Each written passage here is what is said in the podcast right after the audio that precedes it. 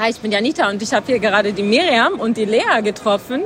Und das ist sehr cool, weil letztes Jahr habe ich dann Videos auf LinkedIn gesehen und so bin ich überhaupt auf die äh, Konferenz aufmerksam geworden.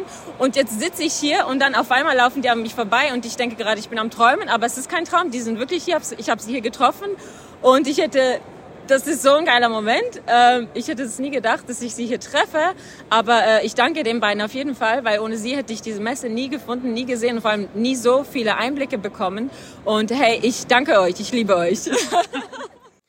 Ja, so ist das hier auf der South by Southwest. Man läuft einfach durch das Gelände und plötzlich steht jemand vor einem, der sich total freut, weil die richtigen Impulse dazu geführt haben, dass äh, sie jetzt auch hier auf die South by Southwest gekommen ist. Wir freuen uns darüber, dass Anita da diese Impulse bekommen hat und vielleicht ja auch einige von euch diese Impulse bekommen haben. Ja, und jetzt würde ich sagen, gehen wir mal wieder ab ins Studio für unsere Aufzeichnung. Hallo zusammen zu einer neuen Folge von Shift Happens. Wir sind immer noch in Amerika und haben euch wieder einmal ein paar Themen mitgebracht aus dem Land der unfassbaren Möglichkeiten. Und wir sind Miriam und Lea. Ja, die unfassbaren Möglichkeiten äh, sind ähm, was Schönes an vielen Stellen, aber sie sind auch ein Momentum der Overconsumption, der Übernutzung. Und das gilt für ganz viel. Das gilt für unsere Umwelt, das gilt für Drogen wie Alkohol, Zigaretten, das gilt auch für Essen übrigens. Und dazu haben wir was ganz Spannendes äh, erlebt in der Ausstellung äh, zur, zur South by Southwest, wo äh, das Thema Food Tech, also Ernährungstechnologien, die Zukunft von der Ernährung der Menschheit auch eine große Rolle gespielt hat. Und das nannte sich Phantom Snack, also ein Phantom-Snack. Es war so, eine, so ein Stand in der Messerhalle der South by. Es war eine chinesische Technologie und du hast das ausprobiert, Miriam, und hast dir auch erklären lassen, was da genau passiert. Was ich sehen konnte, war, du stehst vor einem Bildschirm, vor einem Gerät. Da ist ja auch noch ein bisschen mehr passiert als nur das, was du auf dem Bildschirm sehen konntest. Und du hattest Kopfhörer auf. Und es ging ums Essen. Genau. Und es waren nicht wirklich Kopfhörer, sondern es war eher ein, ähm, ein äh, ja so etwas, was man sich hinter die mit einem Bügel hinter die Ohren ah. legt und was dann auf den Gehörknochen sitzt, äh, um damit eben äh, Geräuschempfindung in den Kopf projizieren zu können. Durch Vibration oder durch Vibration, wirklich durch Sound? Genau, okay. durch Vibration. Und ähm, man muss sich das jetzt folgendermaßen vorstellen. Ich stehe also vor einem Bildschirm und auf diesem Bildschirm konnte ich verschiedene Lebensmittel auswählen. Also äh, Cookies oder Chips oder Bonbons ein oder einen Salat. Mhm. Ist auch schon wieder interessant, dass es drei ungesunde Sachen sind und eine gesunde Sache, aber das äh, äh, lassen wir mal zur Seite. So, und dann habe ich, hab ich eins ausgewählt. Ich habe also das, den äh, Chocolate Cookie ausgewählt und dann auf Start gedrückt. Und dann sollte ich Kaubewegungen machen. Und wenn ich Kaubewegungen mit meinem Mund gemacht habe, entstand ähm, tatsächlich das, das Geräuschempfinden im eigenen Kopf von vom Kauen eines Chocolate Cookies. Also dieses crunchy, knusprig, bisschen weich das war sozusagen das, was, was durch dieses Gerät auf meine Gehörknöchel äh, produziert worden ist. Und gleichzeitig hat die Maschine einen Duft von äh, Chocolate Cookies ausgeströmt. Dir ins Gesicht geblasen. Mir ins Gesicht geblasen. Und das Ganze soll dazu dienen, dass ich dadurch einen Snack genießen kann, der keine Kalorien hat weil du eigentlich gar nichts gegessen hast. Genau. Es ist also Snacking without Snacking. Also ich, ich finde das ja irgendwie total Wahnsinn. Erstens vielleicht mal nochmal, um deine Erfahrungen hier ähm, auch äh, zu nutzen. Hast du beispielsweise auch ein Signal in deine Geschmackssensoren bekommen? Also hast du das Gefühl, dass du im Mund auch ähm, eine Reaktion wirklich hattest? Oder war das eher so eine intellektuelle, ich rieche etwas, ich meine etwas zu hören, jetzt glaube ich gegessen zu haben? Eine schöne, schöne Frage und das, ist, das geht genau auf den Punkt, weil ich habe nicht das Gefühl gehabt, äh, ich glaube, ich habe jetzt gegessen. Also es war schon ein, eine, eine sensorische Erfahrung, im Wesentlichen, glaube ich, durch den Geruch. Also diese Geräusche auf meinen äh, Ohren, diese äh, Knirsch- und, und Crunch-Geräusche bei Chips und so hat das ganz gut funktioniert. Bei den Bonbons war das, als ob ich unter Wasser äh, liege und irgendwelche Luftbläschen an meinen Ohren vorbeiplatzen. Also das hat für mich überhaupt nichts mit Bonbons zu tun, äh, was ich da als, als, ähm, als Geräuscherfahrung gemacht habe. Aber du du hast halt keinen Geschmack. Und das, was eigentlich bei einem Essen schön ist, eben äh, die, ähm, die Geschmacksnerven, die unterschiedlichen ähm, Regionen, die für unterschiedliche Gewürze, für Schärfe, für Süße und so weiter ja ähm, in unserem Mund und Rachen zuständig sind, die, die sind ja gar nicht adressiert worden. Und insofern muss ich ganz ehrlich sagen, dachte ich, also das ist jetzt wirklich eine, eine mega geil bekloppte ähm, Erfindung, um Menschen eine Essenserfahrung äh, zu ermöglichen, ohne dass sie was essen, damit sie keine Kalorien zu sich nehmen. Und ich glaube, wenn man das überlegt, dann merkt man, dahinter liegt ein größeres Problem. Noch dazu wurde ja auf dem Bildschirm angezeigt, wie viele Kalorien du jetzt erstens durch diese Kauerei angeblich am Verlieren warst und wie viele Kalorien du auch in Anführungsstrichen eingespart hast, also sprich nicht zu dir genommen hast, weil du ja diesen Cookie gar nicht richtig gegessen hast. Also es ging schon im Zentrum sehr stark darum, eben ein Kaloriendefizit herzustellen im Grunde ging es ums Abnehmen. Das ja. muss man ganz klar so sagen. Das haben ja auch die, die ähm, Standbesitzer uns dann so erklärt und wo man sich wirklich fragen muss, wow, also wenn jetzt Abnehmen nur noch dadurch funktioniert, ähm, indem man mit Technologie geholfen sich in die Illusion begibt, etwas gegessen zu haben, dann fragt man sich, warum das Ganze eigentlich? Ja, und ich meine, zur, zur Ehrenrettung muss man sagen, Sie haben auch gesagt, äh, die Hersteller dieses Gerätes, dass Kau Bewegungen gut sind fürs Gehirn, auch übrigens in dem, im Vorbeugen von Alzheimer und so. Und das stimmt auch. Also wenn ich müde bin beispielsweise, dann mache ich das oft so, dass ich meinen Kaugummi kaue. Das, das macht wach, weil da irgendwelche Verbindungen sind. Ähm, und das ist sicherlich auch so. Aber ganz ehrlich, hier geht's um ein anderes Thema. Und das haben wir uns dann mal angeschaut, weil uns das schon fasziniert hat. Diese, diese irrwitzige Idee, dass man Essen vorgaukelt um keine Kalorien zu sich zu nehmen. Und das hat ein bisschen was mit einem Trend zu tun, der, glaube ich, insgesamt in den entwickelten Ländern ähm, gegeben ist aber hier in den USA ganz besonders ausgeprägt ist. Und das ist so die, die Problematik, dass ähm, der Anteil übergewichtiger Menschen immer weiter zunimmt und dass auch gleichzeitig so eine Überzeugung herrscht, wenn ich zu viel Gewicht auf die Waage bringe, dann ist das eigentlich ein Problem meiner individuellen Willenskraft. Ich müsste mich doch dazu entscheiden können, weniger zu essen und damit auch wieder schlanker zu werden. Aber so mhm. einfach ist es nicht. Und man kann auch sagen, dass das uns die Werbung natürlich immer wieder zurückspiegelt, nach dem Motto, es fehlt dir eigentlich nur an Motivation oder an Willenskraft oder an Disziplin. Ähm, das äh, sieht man in Lebensmittelwerbung oder auch von diversen Sportprogrammen, von sämtlichen Produkten, mit denen du dann in der Lage sein solltest, dich doch individuell selbst zu entscheiden, jetzt endlich mal dünner zu werden. Und das ist natürlich ehrlich gesagt totaler Quatsch. Die Forschung hat diese These noch nie bestätigt, dass die Körpergröße wirklich ein reines Produkt der individuellen Willenskraft ist. Denn es handelt sich hier im Prinzip um eine Erzählung, mit der wir Menschen bestrafen wollen, die eben nicht der Normgröße entsprechen, was ja übrigens auch erstmal eine soziale Konstruktion ist. Diese moralische Perspektive, diese Bestrafung von mangelnder Willenskraft ist das eine. Das andere ist, dass natürlich das gesamte Umfeld, in dem wir leben, es uns unheimlich schwer macht ein, ja, ich sag mal, in Anführungszeichen normales, durch, durch die eigenen tatsächlichen physiologischen Bedürfnisse getriebenes Essverhalten äh, an den Tag zu legen. Und das ist natürlich etwas, was man auch daran sehen kann, dass äh, die Frage des Übergewichts in der Regel in, in sehr weit entwickelten, in reichen Ländern vorkommt. Weniger äh, reiche Länder haben dieses Problem so gar nicht, aber es gibt eben dann, wenn da bestimmte Sprünge, ökonomische Sprünge, volkswirtschaftliche Sprünge stattfinden, dann auch so eine Beobachtung, dass sowas plötzlich passiert passiert. Ich erinnere mich zum Beispiel, in China habe ich das gesehen. Als ich ähm, vor vielen, vielen Jahren in China war, habe ich gedacht, es gibt hier keine dicken Menschen. Und als ich dann äh, 2018 nach ein paar Jahren wieder da war und McDonald's und, und andere Anbieter in den Markt gekommen waren, gab es durchaus dicke Menschen. Also da passiert etwas und das hat natürlich was damit zu tun, wie die Lebensmittelindustrie uns eigentlich quasi zu programmieren versucht, ähm, im Hinblick darauf, dass wir möglichst immer mehr konsumieren. Und zwar auch ganz gegen das, was wir in unserem eigenen Körper als äh, Nahrungsbedürfnis, als Hunger empfinden. Und es gibt ein Buch, was dazu erschienen ist, 2017 von Stefan Guyenet. Das heißt Das hungrige Gehirn.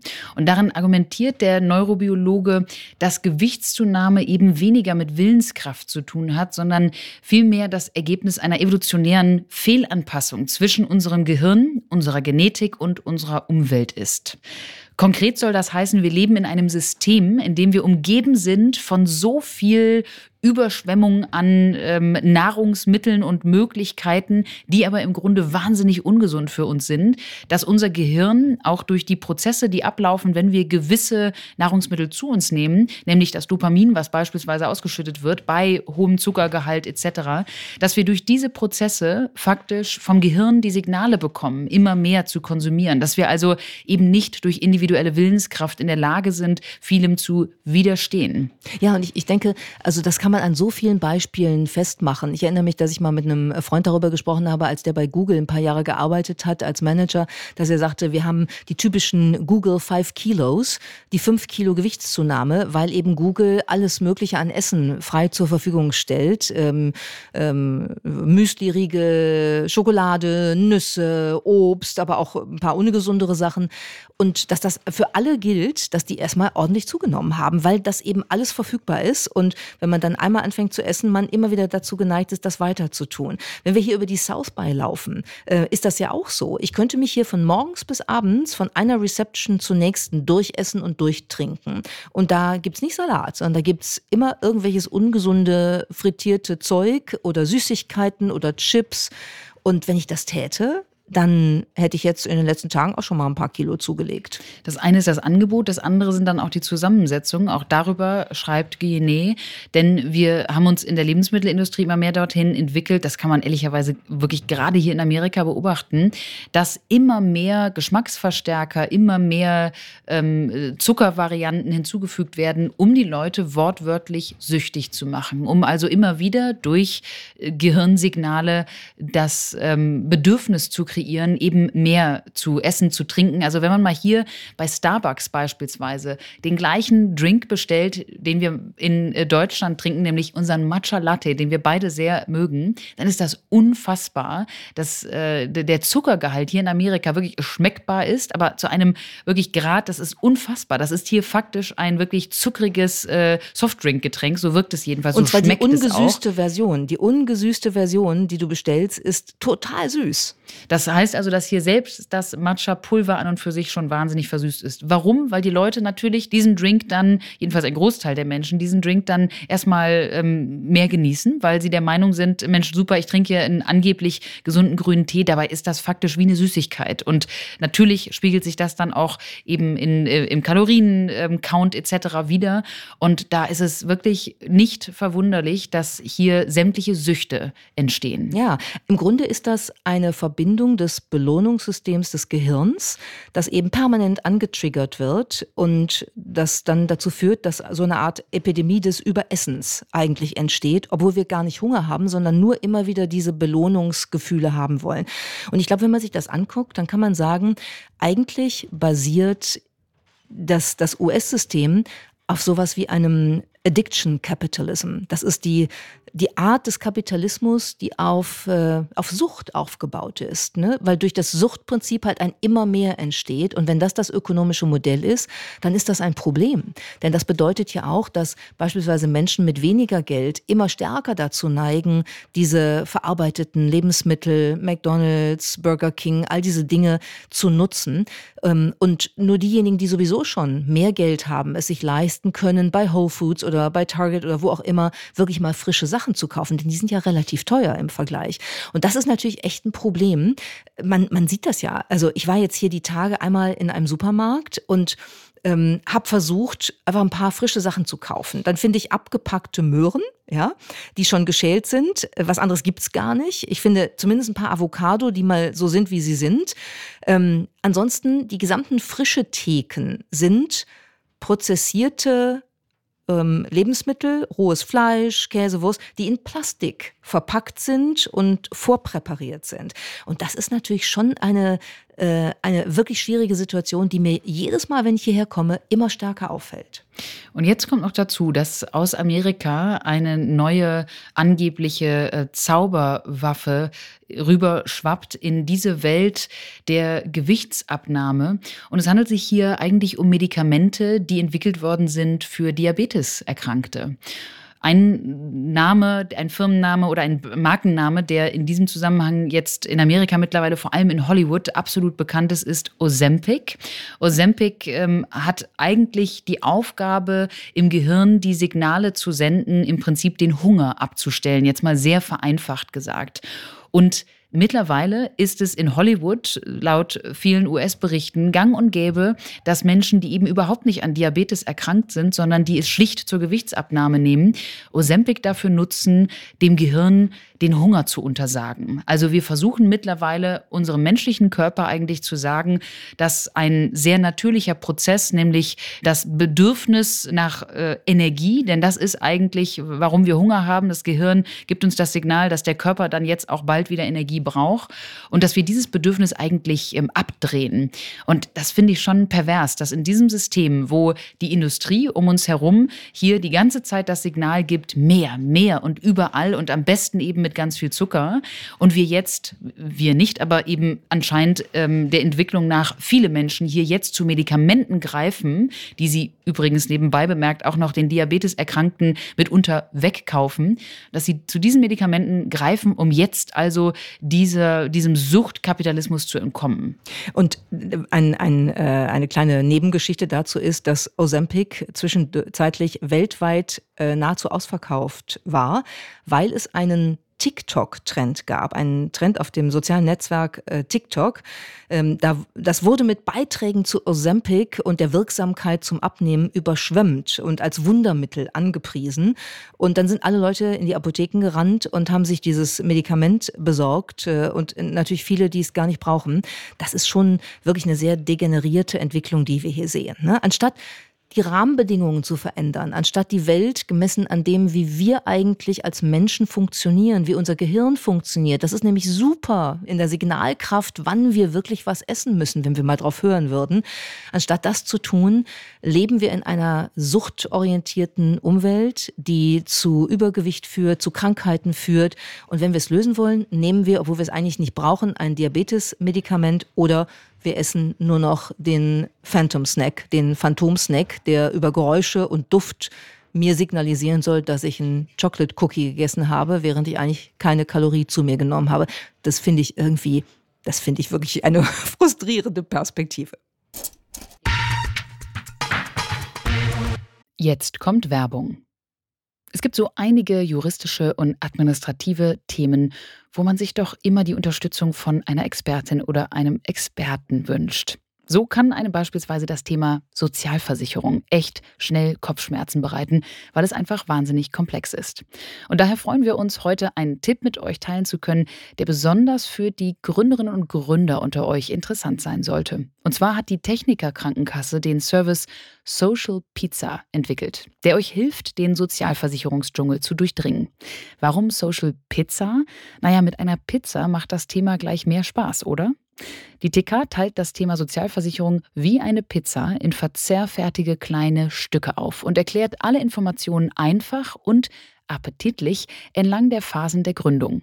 Das macht das Ganze besser verständlich und einfacher umsetzbar. Besonders hilfreich ist der kostenlose Rückrufservice.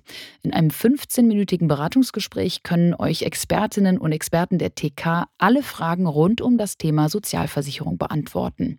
Selbst wenn ihr nicht bei der TK versichert seid, ist dieser Service kostenfrei. Um einen Termin zu vereinbaren, geht ihr auf socialpizza.tk.de.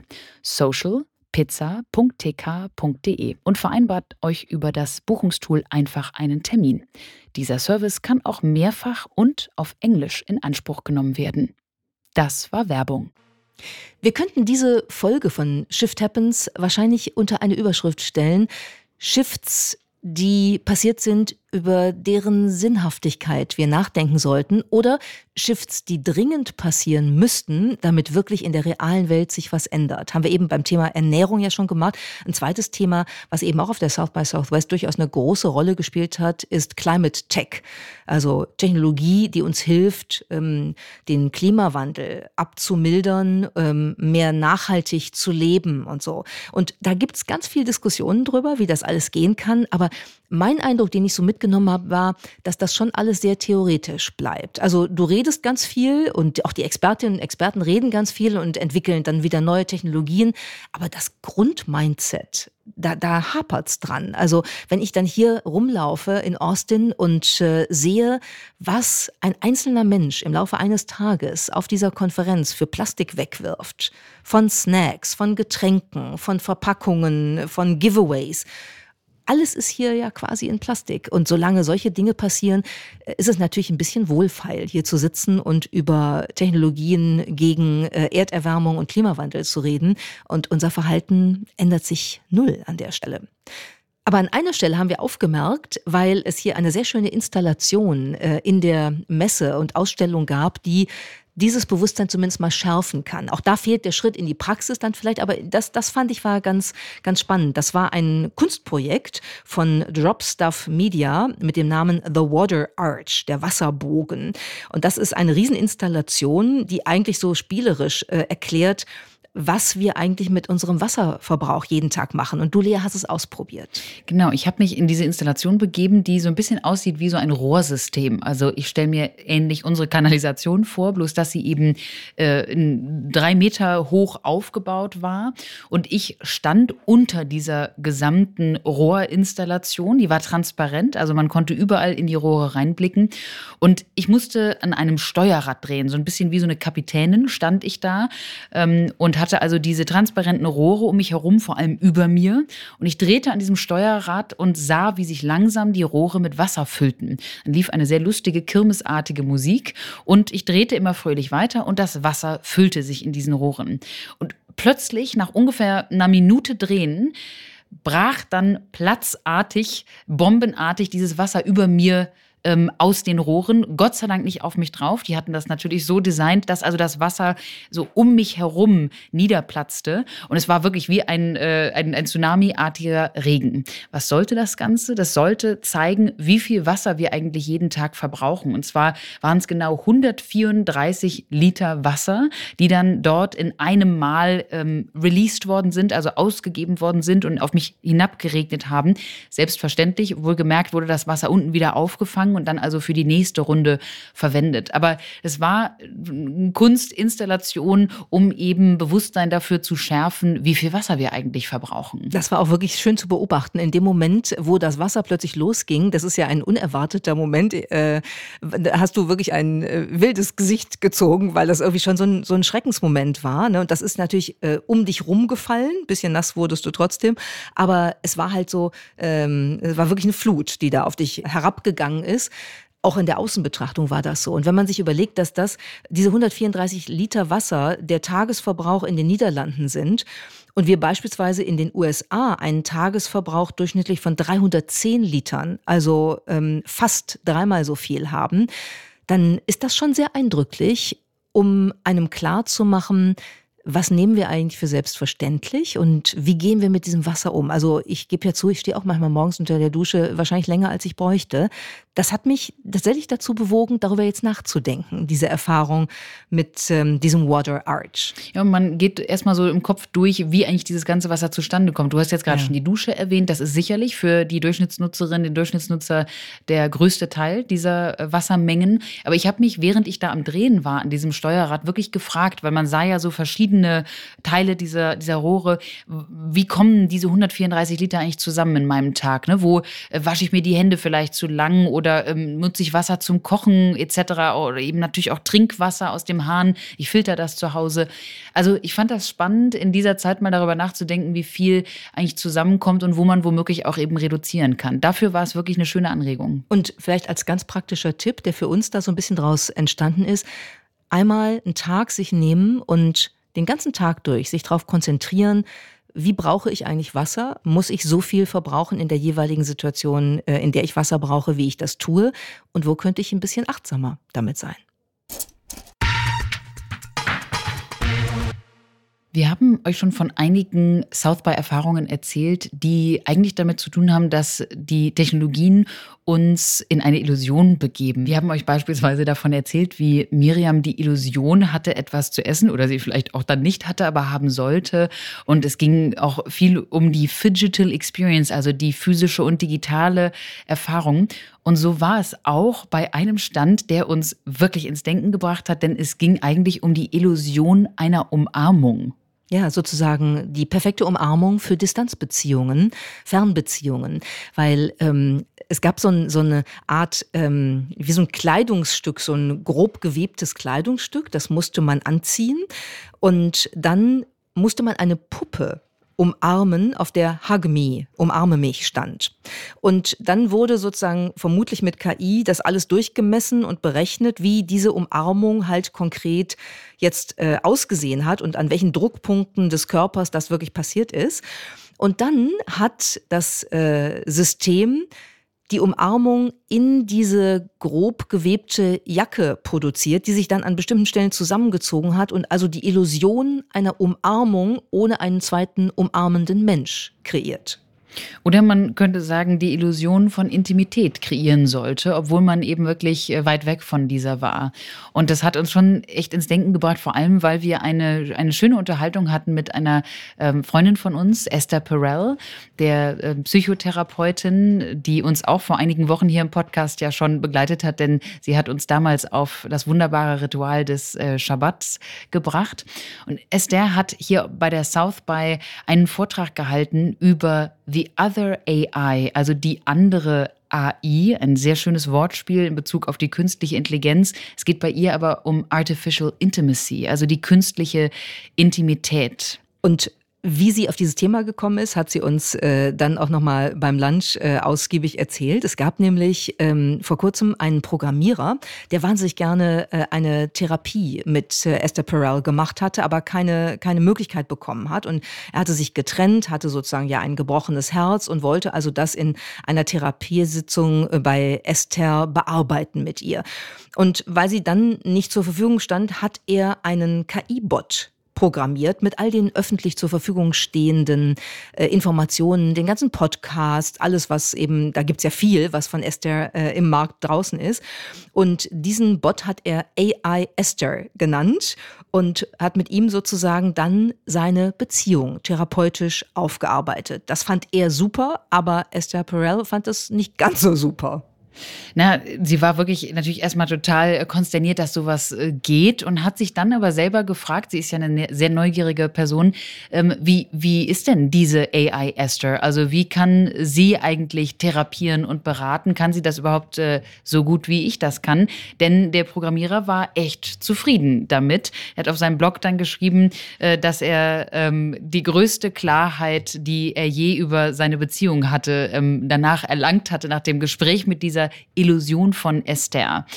Aber Esther hat darüber nachgedacht, was es eigentlich bedeutet, wenn wir auf einmal meinen, mit dieser Art von künstlichen Intimität, nämlich in diesem Fall ja der künstlichen Verbindung zu ihr, eigentlich äh, meinen, dass wir damit auch schon das menschliche Bedürfnis an Verbindung eigentlich gestillt haben, was wir so ähm, im Leben natürlich verspüren. Und da sagt sie ganz klar, das ist ein Unterschied. Das ist immer noch ein Unterschied, ob wir eben eine virtuelle Verbindung hergestellt haben, von denen wir ja auch ähm, mittlerweile viele, viele ähm, haben, seien es äh, nur die Friends und Followers in den sozialen Netzwerken oder eben jetzt im Bereich der Therapie auch virtuelle Therapie haben. Und da sagt sie, da müssen wir aufpassen, dass wir diese virtuelle Intimität nicht der analogen Intimität gleichsetzen. Und sie hat ein paar wirklich schöne Punkte daraus gearbeitet, wo sie eben nachweisen kann, dass Technologie tatsächlich unsere Beziehungsdynamiken verändert. Und ein wichtiger Punkt ist für sie Präsenz. Also wirklich, wirklich gegenwärtig zu sein, wirklich präsent zu sein, wenn man mit einem anderen Menschen redet oder etwas unternimmt. Und das kann, das kann Esther Perel wirklich auch toll. Äh, ich habe das bei, bei unserem Mittagessen wieder gedacht. Die hört hört ganz genau zu und die guckt einen auch ganz genau an.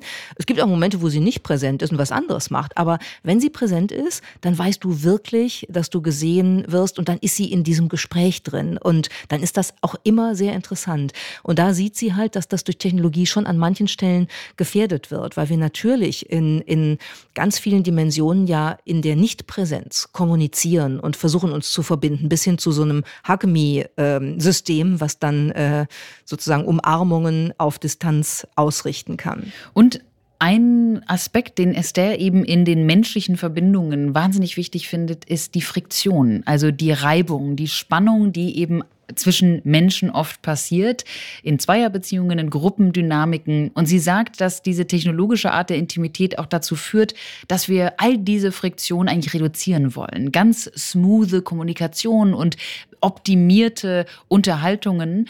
Und das ist eigentlich eben nicht der, der Stoff des Lebens. Sie, sie, Esther sagt das in all ihren Werken in der letzten Jahre, auch in ihren Büchern, sie immer wieder darauf hingewiesen, dass beispielsweise auch ähm, Erotik eine gewisse Friktion, eine gewisse Reibung braucht und Reibung natürlich auch Verständnis schafft. Denn nur wenn wir auch mal in die Konfrontation mit etwas Neuem oder eben etwas anderem gehen, können wir überhaupt eine Empathie und auch eine Neugier für diese Spannungen aufbauen. Also Sie nach all ihren Jahrzehnten der Psychotherapie mit vielen Menschen sagt ganz klar, wir müssen aufpassen, dass wir nicht all die Friktion, die wunderbare Friktion, die unser Leben ausmacht, eigentlich wegrationalisieren und wegrechnen lassen. Einfach ist halt langweilig, ne? Und man muss sich schon ein bisschen Mühe geben, wenn man überlegt, äh, auch wie sozusagen über, über Dating-Apps wie Tinder oder so, ne? Swipe, swipe, swipe, swipe, swipe. Äh, es kann immer was Besseres geben. Das ist ein Optimierungsprozess, der genau diese Friktion eben im Grunde genommen immer weiter reduziert. Und ich habe so gedacht, ich glaube, das ist eigentlich eine, eine schöne Metapher für alle drei Themen, die wir jetzt heute im Podcast besprochen haben. Und was so ein Eindruck ist, den wir auch beide diskutiert haben als ein, ein Takeaway von dieser South by Southwest, dass es eben eine Art Gap zwischen der Diskussion äh, und der Handlung gibt in vielen Themenfeldern und dass manchmal Technologie uns helfen kann, wieder stärker diesen Gap zu schließen, aber manchmal auch dazu beiträgt, dass er immer größer wird. Mich hat das erinnert an ein Buch, was ich vor vielen, vielen Jahren echt gerne gelesen habe. Sherry Turkle, die ähm, Technologieforscherin am MIT, hat sich auch mit diesen Fragen der Identität, der Intimität äh, unter Bedingungen einer technologisierten Welt schon sehr intensiv auseinandergesetzt. Und sie hat 1997 ein Buch geschrieben, Live on the Screen hieß das. War ein totaler Renner und war auch wirklich ein tolles Buch, wo sie ähm, junge Leute befragt hat, die so in so, ähm, äh, in so Online-Spielen, so ganz basalen Online-Spielen der Zeit damals unterwegs waren. Und ich erinnere mich an ein Zitat eines Jungen, der gesagt hat, in diesem Buch, Reality is one more window and it's probably not my best one. Die Wirklichkeit ist nur ein weiteres Fenster auf meinem Screen und es ist nicht mein Bestes. Und das ist so ein bisschen das, was wir sehen, ja. Also wir sind in so vielen Fenstern unterwegs. Und das Fenster Realität ist nicht unbedingt das, was im Vordergrund steht. Und es ist auch nicht unbedingt das, was für uns am, am verbindlichsten oder am relevantesten ist. Und ich glaube, da, da ist schon eine Anforderung, wo wir genau hinschauen müssen. Jetzt kommt Werbung. Wir sind bei ADA große Verfechterinnen vom lebenslangen Lernen und ermöglichen ja mit dem ADA Fellowship auch Menschen, die bereits im Berufsleben stehen, sich neben der Arbeit zu zukunftsrelevanten Themen weiterzubilden. Um uns selbst ebenfalls auf dem Laufenden zu halten und uns mit Branchenkennerinnen und Experten auszutauschen, besuchen wir regelmäßig Fachkongresse zu verschiedensten Themen, von Technologie und KI über Leadership bis hin zu Bildungsthemen. Für letztere möchten wir euch eine Veranstaltung ans Herz legen, die wir mit ADA in der Vergangenheit bereits besucht haben. Die LearnTech, eine internationale Fachmesse inklusive Kongress für die digitale Bildungsbranche. Dieses Jahr findet die LearnTech vom 4. bis 6. Juni statt. Hier werden die Top-Trends zum digitalen Lernen in Schule, Hochschule und Beruf gezeigt. Mehr als 400 nationale und internationale Unternehmen zeigen die neuesten technologischen Lösungen und Technologietrends wie Metaverse und KI und ihre Chancen und Einsatzmöglichkeiten für die Bildung. Ihr könnt sogar vor Ort einiges selbst ausprobieren und erleben. Auf dem begleitenden Fachkongress diskutieren hochqualifizierte internationale Expertinnen und Experten aus der Bildungswirtschaft und Wissenschaft aktuelle Themen und stellen Lösungsvorschläge vor. Mit dem Rabattcode minus 20 erhaltet ihr 20 Euro Rabatt auf alle Messetickets. Also, sichert euch jetzt euer reduziertes Ticket für die LearnTech 2024 vom 4. bis 6. Juni. Das war Werbung. Miriam, in der heutigen Überraschung möchte ich mit dir erörtern, welche Verbindung zwischen der Band besteht, die wir mal live in London gesehen haben, live in Anführungsstrichen, nämlich ABBA und der Stadt, in der wir gerade einige Zeit verbracht haben, nämlich Austin. Ich gebe dir erstmal einen kleinen Hinweis. Es äh, hängt mit einem Lied zusammen von ABBA, was man fälschlicherweise übersetzen könnte mit Wasserklo. Waterloo. Waterloo, sehr gut. Also ha. der erste Teil ist schon mal absolut richtig. Waterloo. Ich möchte nebenbei nochmal sagen, es ist nicht Wasserklo, aber es geht um Waterloo. Und was könntest du dir vorstellen, wie Waterloo mit Austin zu tun hat? Also entweder die Gruppe oder einzelne Mitglieder der Band haben hier ein persönliches Waterloo erlebt in Austin oder sie haben irgendwann mal irgendwas hier äh, uraufgeführt. Vielleicht haben sie das erste Konzert, wo Waterloo gespielt wurde, hier in Austin gegeben. Es geht tatsächlich noch weiter zurück, also weit vor der Hochzeit von ABBA. Austin hieß nämlich mal Waterloo. Nee. Diese Stadt hieß mal Waterloo und wurde dann erst 1839 umgenannt, als sie nämlich auserwählt wurde, um die Hauptstadt von Texas zu werden. Und bei der Umbenennung war ABBA dabei. Leider auch nicht, denn es war ja 1839. Aber bei der Umbenennung hat man dann Stephen Austin ehren wollen, denn der ist bekannt als der Vater von Texas. Er war auch ein Außenminister von äh, Texas, also ein Secretary of State, Stephen Austin. Und erst dann wurde Waterloo umgenannt in Austin. Und als ich das gelesen habe, musste ich irgendwie erstmal sehr, sehr grinsen und habe direkt an unseren sehr verrückten Abend in London gedacht und an ABBA und an dieses wunderbare Ohrwurmlied Waterloo. Aber in dem Lied geht es nicht um diese Umbenennung. Überhaupt nicht. In dem Lied möchte ich nochmal ganz klar sagen, geht es auch nicht um ein Wasserklo und auch nicht um Austin, Texas. Das war der Shift Happens Podcast. Heute mit einigen Shifts zwischen Technologie und Realität und wie wir die Verbindung zwischen beiden vielleicht wieder etwas besser hinbekommen sollten.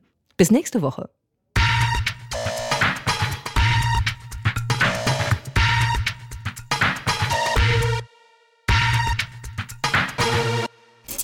Shift Happens.